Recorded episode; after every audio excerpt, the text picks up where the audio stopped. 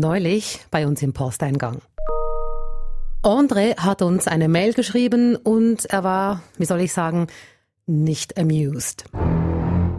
Ich schätze eigentlich den Podcast. Die Lust ist mir aber etwas vergangen. Könntet ihr auch mal etwas Positives bringen oder etwas Kreatives oder etwas Konstruktives? Andre, ich kann dich verstehen. Oft geht es um schwere Themen, das haben Nachrichten und News-Podcaster an sich. Aber heute, heute haben wir vielleicht was für dich, Andre, und für alle anderen, die Bock auf Good News haben. Seid ihr bereit für Taylor Swift? Are you ready for it? Die Künstlerin bricht Rekord um Rekord, gewinnt Preis um Preis und nun ist sie vom Time Magazine zur Person des Jahres gewählt worden. Was steckt hinter dem Phänomen Taylor Swift? Das schauen wir uns an. Und äh, Andre, ich weiß nicht, ob du ein Taylor Swift-Fan bist. Ich bin kein Swiftie, kein Fan von Taylor Swift, aber wie sie Menschen rund um den Globus zusammenbringt, das hat's in sich. Denn wer das Phänomen Taylor Swift versteht, versteht, warum sie zumindest in Teilen die Welt zusammenhält. Und das ist doch einiges. Das ist News Plus. Ich bin Rina Telli. Sali zusammen. Geht eigentlich noch? Das haben sich einige von euch gefragt, als sie unseren Post auf Instagram gesehen haben. SRF News hat gepostet, Time Magazin gehört Taylor Swift zur Person des Jahres. Unter dem Post gibt's viel Kritik. Die Kommentare zeigen, dass viele die Wahl oberflächlich finden. In einem Kommentar heißt es, Warum hat sie Kriege beendet, den Hunger eliminiert oder Krebs besiegt? In einem anderen steht, Sinnbild einer oberflächlichen Konsumplastikwelt. Viele verstehen nicht, warum ausgerechnet Taylor Swift die Person des Jahres 2023 ist.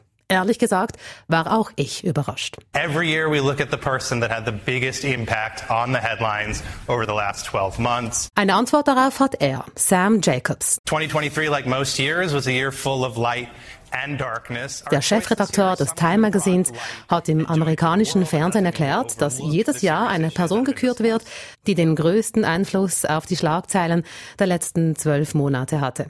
Der Einfluss kann positiv wie negativ sein. Person des Jahres waren schon Mahatma Gandhi, aber auch Adolf Hitler. Seit 1927 wird dieser Titel vergeben.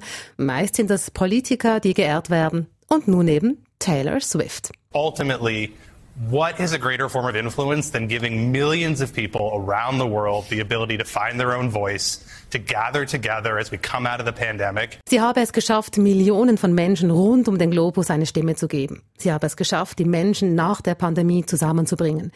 Menschen zusammenbringen, Freude schenken. Welcher Einfluss könne größer sein? So for all of those reasons, Taylor Swift is Times 2023 Person of the Year. Jetzt ist also klar, warum Taylor Swift die Person des Jahres ist. Oder vielleicht doch nicht. Ich check immer noch nicht, was da besonders an ihr ist. Ist ja eine 0815 Radio-Pop-Sängerin. Heißt es bei uns in einem Instagram-Kommentar. Stimmt, Taylor Swift läuft im Radio und in den Charts und überhaupt. Aber sie ist mehr als ein 0815 Radio-Pop-Sternchen.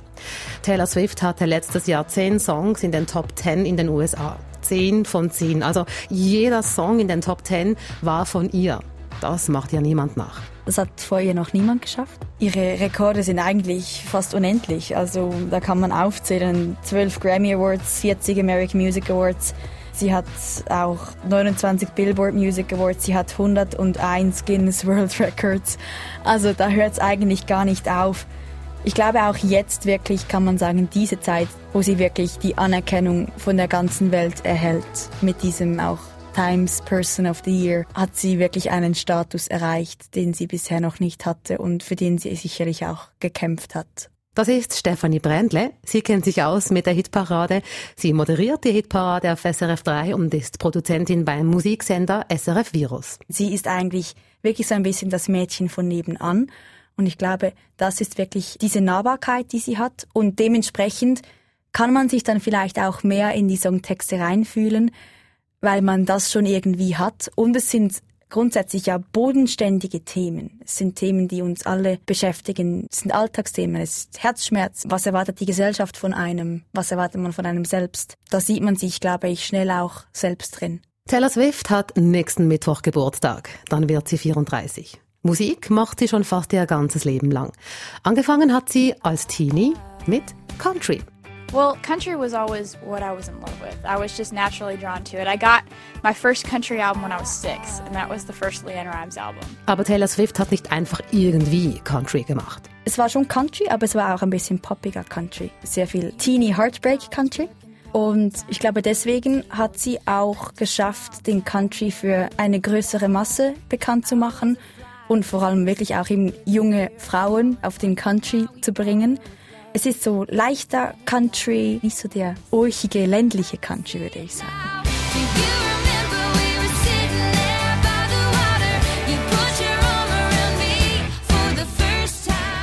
Taylor Swift hat ihre Heimat also im Country, hat sich dort eine Fangemeinschaft aufgebaut.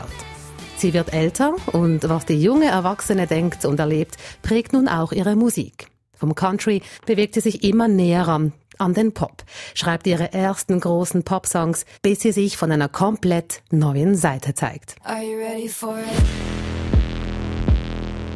Der große Bruch war das Reputation-Album 2017. Da hat sie so ein bisschen auf, die alte Taylor ist tot, jetzt gibt es die neue Taylor, die ist ein bisschen mehr badass, ein bisschen böser, so ein bisschen revanchemäßig, ist ein bisschen lauter.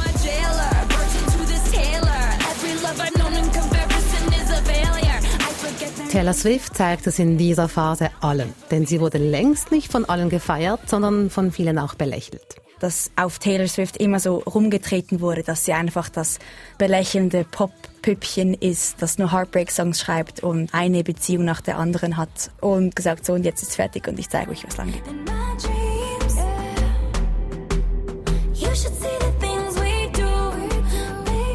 In dieser Phase geschieht etwas Entscheidendes. Etwas, das aus Taylor Swift mehr macht, als sie bisher war. Taylor Swift wird lauter, nicht nur in der Musik. 2016 mischt sie sich in den Wahlkampf ein.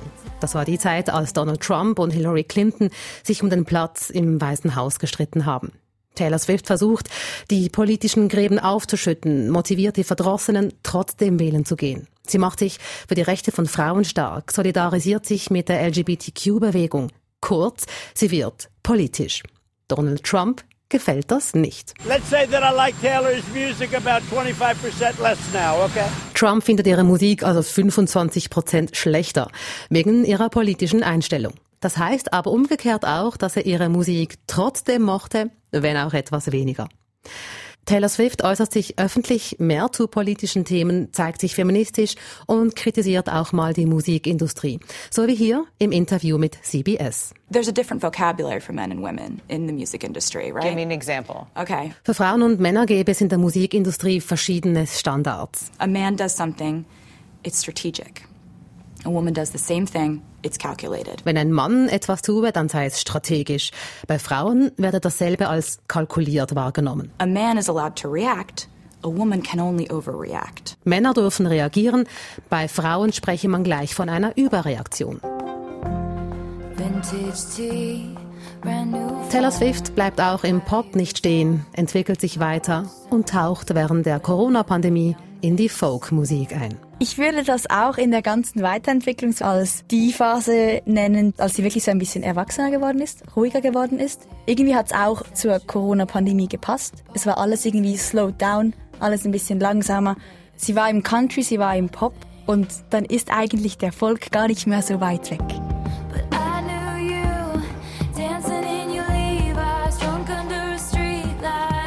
Gerade während der Pandemie, die für ganz viele Menschen eine sehr schwierige Zeit war, war Taylor Swift da und hat vielen eine Stimme gegeben. In einer Zeit, in der es auf der Welt beängstigend leise und im Internet schrecklich laut war.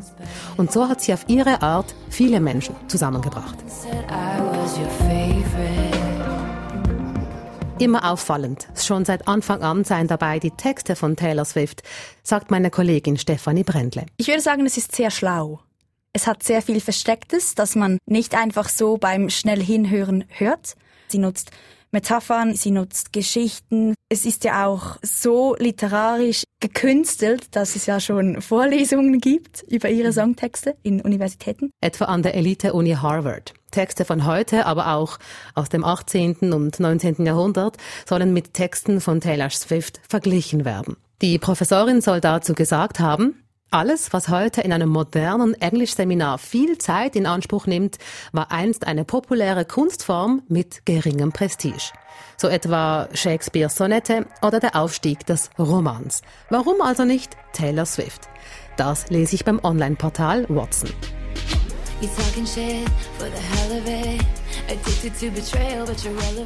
Taylor Swift war also schon ganz oben angekommen und hat dann noch ein paar Stufen mehr genommen und nun steht sie noch weiter oben.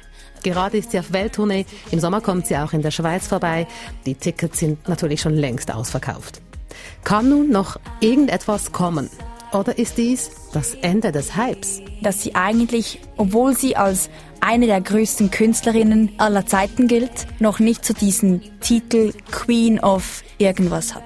Madonna hat einen Titel oder Michael Jackson hatte einen Titel. Taylor Swift hat eigentlich noch keinen Queen of irgendwas Titel. Und ich glaube, der würde noch fehlen. So das, wäre dann wirklich so das Kriesi oben drauf.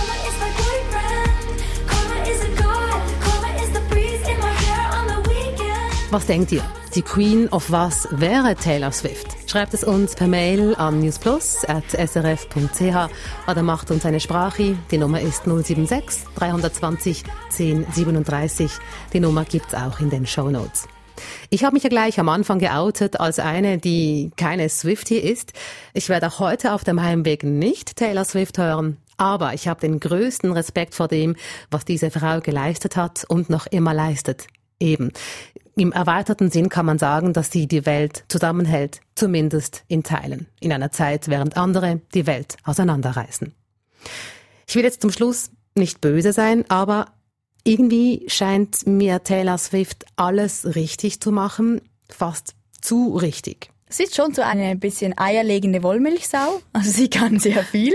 Aber ja, die Frage, was sind ihre Ecken und Kanten? Ich würde schon sagen, sie hat nicht sehr viele Ecken und Kanten. Vielleicht ist das ihre größte Schwäche. Aber es gibt da doch etwas, was Taylor Swift nicht mega gut kann. Sie ist nicht so eine gute Tänzerin. Ich habe sie mal in Köln gesehen vor einigen Jahren live und sie ist jetzt nicht so die mit dem schwunghaftesten Hüftschwung.